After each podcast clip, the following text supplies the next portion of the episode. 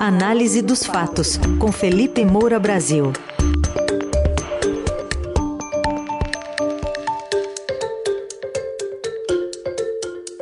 Hoje em destaque o morde a sopra do presidente Lula em relação à invasão da Ucrânia pela Rússia e uma pergunta: o que, que ministros do STF têm a ver com a eleição para a presidência da Câmara e do Senado? Oi, Felipe, bom dia. Salve, salve, Raizen, Carol, equipe da Eldorado FM, melhores ouvintes, sempre um prazer falar com vocês. Bom dia, Felipe. Bom, o presidente Lula está defendendo criar um grupo de países aí para intermediar o conflito entre Rússia e Ucrânia. Ontem falou que a Rússia cometeu realmente um erro crasso ao invadir o vizinho, mas ponderou apontando que quando um não quer, dois não brigam, né? Lembrando que a Rússia ela invadiu o território ucraniano, vai completar agora um ano, mês que vem, deixou já milhares de mortos. Queria te ouvir sobre essa manifestação do presidente, remontando um pouco, né, o discurso que ele já adotava em, em gestões passadas. Pois é, Carol, eu prefiro que a gente realmente solte primeiro a declaração do Lula, essa barbaridade que ele falou, para eu poder comentar, porque não tem nada pior do que você insultar uma vítima durante uma guerra. E aí ele está falando de um povo inteiro. Vamos ouvir não entendia muito bem por que, que aquela guerra estava existindo. Uns diziam que era por conta da OTAN se instalar na divisa com a Rússia. Eu lembro de um discurso do Papa Francisco dizendo que as pessoas não podiam esperar que o russo ficasse quieto de colocar um cão latindo na sua fronteira. Hoje eu tenho mais clareza da razão da guerra e eu acho que a Rússia cometeu o erro clássico de invadir o território de outro país, portanto a cruz está errada, mas eu continuo achando que quando um não quer, dois não brigam. É preciso que queiram paz. Quando um não quer, dois não brigam. Esse ditado popular, é, eu não sei nem se serve para situações assim entre duas pessoas, entre duas crianças, entre dois adolescentes. Porque se um quer brigar e se um avança sobre o outro, fica difícil para o outro. Ou ele foge, ou ele se rende, ou ele é impelido a resistir, usando da legítima defesa. Não há outra alternativa. É muito grave é, que um ditado tão rasteiro seja usado por um presidente da República numa reunião com um representante internacional, com o primeiro-ministro da Alemanha, Olaf Scholz, para tratar de um caso em que houve a invasão da Rússia no território da Ucrânia. Quer dizer, cabia aos ucranianos se render ou fugir do país. Muitos tiveram que fugir, deixaram lá as forças militares para tentar defender é, o seu território, para tentar defender o seu povo, para tentar manter o país como ele é, para tentar impedir esse expansionismo é, de um autocrata reacionário como Vladimir Putin, que quer reconquistar os territórios da antiga União Soviética com, esse, com essa idealização do passado. Então, é claro que não se aplica isso. Você veja que o Lula, nesse momento, ele está aqui criticando, e em boa parte com razão, é claro que há certas narrativas mais políticas, ideológicas, puxa para um lado para o outro, mas a gente tem o fato, do qual estou falando aqui todo dia, dos atos golpistas de 8 de janeiro. Ele vai usar isso para é, definir esses atos golpistas? Se um não quer, dois não brigam? Vai? É, ele vai definir, usar esse tipo de declaração, por exemplo, naquele caso é, do bolsonarista que invadiu uma festa de aniversário lá em Foz do Iguaçu, e acabou matando um petista. Lembram desse episódio? Episódio trágico, terrível. Culpa, evidentemente, do bolsonarista. Mas se um não quer, dois não brigam. Então, quer dizer, é, se o petista que estava lá celebrando a sua festa de aniversário, é, com é, algumas referências, alguns símbolos do partido, etc., é, não quisesse, eles não teriam brigado? Não, a festa foi invadida, o sujeito chegou com uma arma, os outro, o outro tentou se defender e acabou morrendo na troca de tiros. Então, no momento, é, Lula fala de Jair Bolsonaro como genocida, tanto pela conduta na pandemia, é, sabotagem da vacinação, não comprou vacina para o povo que precisava, quando tinha é, um vírus potencialmente letal circulando, deixando um rastro de morte, é, quanto pela omissão é, e, e, desmonte né, dos órgãos competentes, é, no caso do, do povo Yanomami, que apareceu aí com desnutrição, é, já houve casos de morte, e aí você tem na Rússia um tirano é, que provocou um genocídio, ele mandou as suas tropas, as tropas russas, invadirem um país. Essas tropas exterminaram ucranianos. É, houve é, relatos, diversos episódios publicados na imprensa internacional sobre tortura, sobre estupro. E o sujeito que é presidente da República de um país está dizendo se um não quer, dois não brigam. Então, assim, é, qual é a parte né, é, de a Rússia invadiu a Ucrânia que o Lula não entendeu? O Zelensky ele foi duramente criticado pela oposição ucraniana por não ter cavado trincheira, é, por não ter reforçado linhas de defesa, quer dizer, por não ter se preparado para defender o país, justamente porque ele queria não dar pretexto à Rússia para essa invasão. A, OTAN ela não forneceu armas antiaéreas que a Ucrânia pedia há muitos anos pelos mesmos motivos. Quer dizer, a OTAN teve a mesma postura.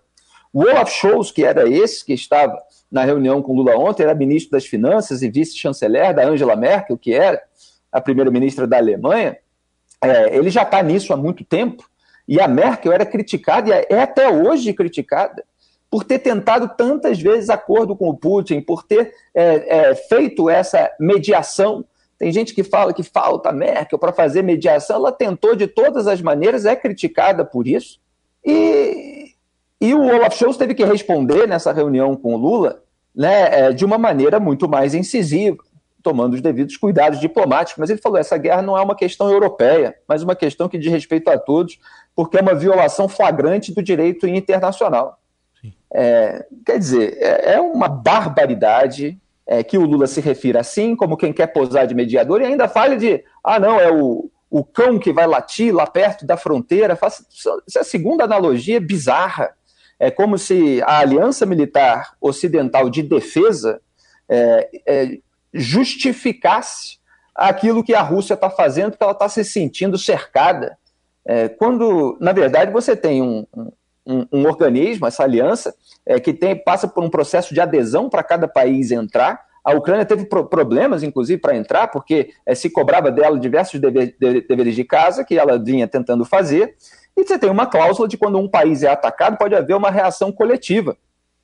Coisa que a Ucrânia luta até hoje para conseguir contra a Rússia. Né? É, e o Lula, de certa forma, ele tenta legitimar é, a atitude do Putin ele tenta fazer uma equiparação entre Rússia e Ucrânia. É assim, não, a Rússia está errada, mas, olha, qualquer coisa que venha depois do mais é um insulto às vítimas da guerra. E, para não dizer, é uma declaração desumana. Felipe, outro assunto, agora voltando para questões internas nossas aqui. Amanhã tem eleição para as presidências da Câmara e do Senado. Vários ministros do governo que são parlamentares vão licenci se licenciar para votar. Mas o que, que o STF tem a ver com tudo isso? Pois é. Olha, é, sabe que ontem, é, para a gente começar esse comentário, é, saiu uma notícia é, de que o STF vai voltar aos trabalhos agora, né, depois do recesso, e aí é, vai é, questionar o poder. Tem algumas temáticas ali que questionam o poder do Ministério Público Federal. Então, uma das ações é, que devem ser julgadas é um recurso que questiona a legalidade do arquivamento sumário pelo PGR quando um ministro do STF encaminha à Procuradoria-Geral da República um pedido de investigação. É, então, você tem iniciativas dentro do Supremo Tribunal Federal para é, constranger, de certa forma, a PGR a não arquivar, a não engavetar, né, a fazer alguma coisa diante é, de determinados casos. É muito curioso, porque é, há uma denúncia contra o Arthur Lira, candidato à reeleição à presidência da Câmara. Isso deve ser um, um episódio único no mundo. O sujeito está lá com folgada maioria, todo mundo acredita que ele vai ganhar, e tem uma denúncia contra ele, que já completou dois anos paralisada no Supremo Tribunal Federal por pedido de vista do ministro Dias Toffoli. O Lira, ele é acusado nessa denúncia de corrupção, porque um assessor dele foi flagrado transportando 106.400 reais em dinheiro vivo. É, isso aí recebeu o aval do Supremo em 2019, mas o processo depois andou pouco, né? É só procurar as reportagens a respeito desse caso, do aniversário de dois anos dessa denúncia. Então, é, como é que se faz? Quando alguém tem poder e tal, se segura a investigação, porque não vamos misturar, não vamos criar tensão entre os poderes, né? tem que ter tudo uma harmonia e tal. Eu sempre falo, a tensão entre os poderes, pelos motivos corretos, ela é absolutamente legítima. O Poder Judiciário tem que julgar parlamentar. Parlamentar não gosta de ser julgado, então vai resmungar, é, vai chorar, vai é, tentar algum tipo de manobra para constranger o Judiciário e tem que julgar. Agora, o Toffoli segura lá a ação é, contra o Lira. Eles falam da PGR, mas eles estão lá sentados em cima de determinados casos.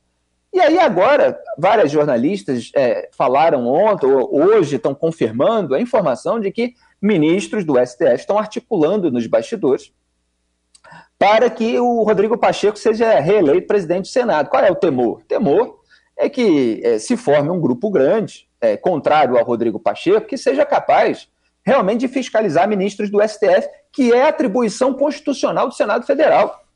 O Rogério Marinho, que é o candidato de oposição ao grupo do Rodrigo Pacheco, ele adotou uma narrativa que é do agrado do bolsonarismo, mas que obviamente tem alguns pontos de legitimidade, é, de que há decisões arbitrárias do Alexandre de Moraes, etc., e o Senado tem que cumprir o seu dever de fiscalizar. Então, na verdade, ele promete, e aí tem uma contradição interna, aquilo que a família Bolsonaro sabotou, que é fiscalizar ministro do STF. Quando houve a iniciativa para é, criar a CPI da Lava Toga, a família Bolsonaro ficou dando telefonemas para os senadores do PSL, era a juíza Selma, Selma Ruda, a Soraya Tronic, que depois veio a ser candidata a presidente, e o saudoso Major Olímpio, que infelizmente morreu. É, é, os três deram declarações públicas, dois deles, inclusive, em entrevistas para mim, a Soraya durante a corrida eleitoral, é, sobre a pressão feita pelo Flávio Bolsonaro, porque ele estava denunciado. O Toffoli, lá no STF, segurava a investigação dele, ficou quatro meses parada lá, é, e eles ele e o pai, Jair Bolsonaro, que também pegou o telefone do Flávio para xingar o Major Olímpio, eles atuaram para que parlamentares retirassem a assinatura para não haver a criação da, da CPI da Lava Toga, para não melindrar o Dias Toffoli. Quer dizer, você poupa o Toffoli e o Toffoli poupa o Flávio. Né? Era o raciocínio deles naquele momento. E agora, depois é, de todas as reações institucionais à militância bolsonarista, eles querem posar de valentes contra o STF. E o STF faz articulação política, esses ministros que ficam atacando aí juízes e procuradores por suposta politização. Estão lá, e quando o ministro dá um telefonema, lembra é, o caso do Aécio Neves ligando para o Gilmar Mendes para pedir para o Gilmar ligar para um outro parlamentar para votar no texto de acordo com o interesse do, do Aécio Neves? Por que, que isso é, é, é absurdo, é imoral? Porque ministro do STF julga parlamentar. Então ele tem um peso. Quando o ministro faz campanha, é, o parlamentar pode entender como um recado: olha, uhum. se você não fizer aquilo que eu quero, posso retaliar aqui no Supremo. Né? Ele, não, ele não precisa falar isso. O próprio cargo já impõe que ele não faça isso, porque sempre vai haver um subtexto. Então é muito grave o que está acontecendo e o que está sendo naturalizado no Brasil. Só para terminar, é, o Barroso, quando mandou o Pacheco instalar a CPI da pandemia no Senado, ele afirmou que há três requisitos a serem preenchidos: a assinatura de um terço dos integrantes da casa, são 81 senadores, portanto 27, a indicação de fato determinado a ser apurado e a definição de, de prazo certo para duração.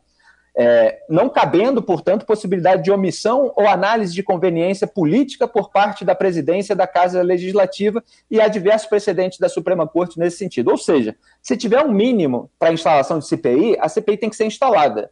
Então, se esse grupo do Marinho é, ligado ao bolsonarismo, mas não restrito a ele, né, a outras pessoas à direita, ou pelo menos à direita do Pacheco e do governo Lula, é, ele crescer e conseguir 27 pessoas, no momento parece que tem 23, enquanto Pacheco teria 42 se todos os partidos aliados votassem, ele pode conseguir esse, essas 27 assinaturas para a instalação de uma CPI. A CPI vai ter que ser aberta até pela, pela própria decisão anterior, pelo próprio precedente do Supremo Tribunal Federal. Então, os ministros estão com medo e estão articulando. E é preciso que as pessoas reajam a isso, porque não pode ser naturalizada uma imoralidade dessa.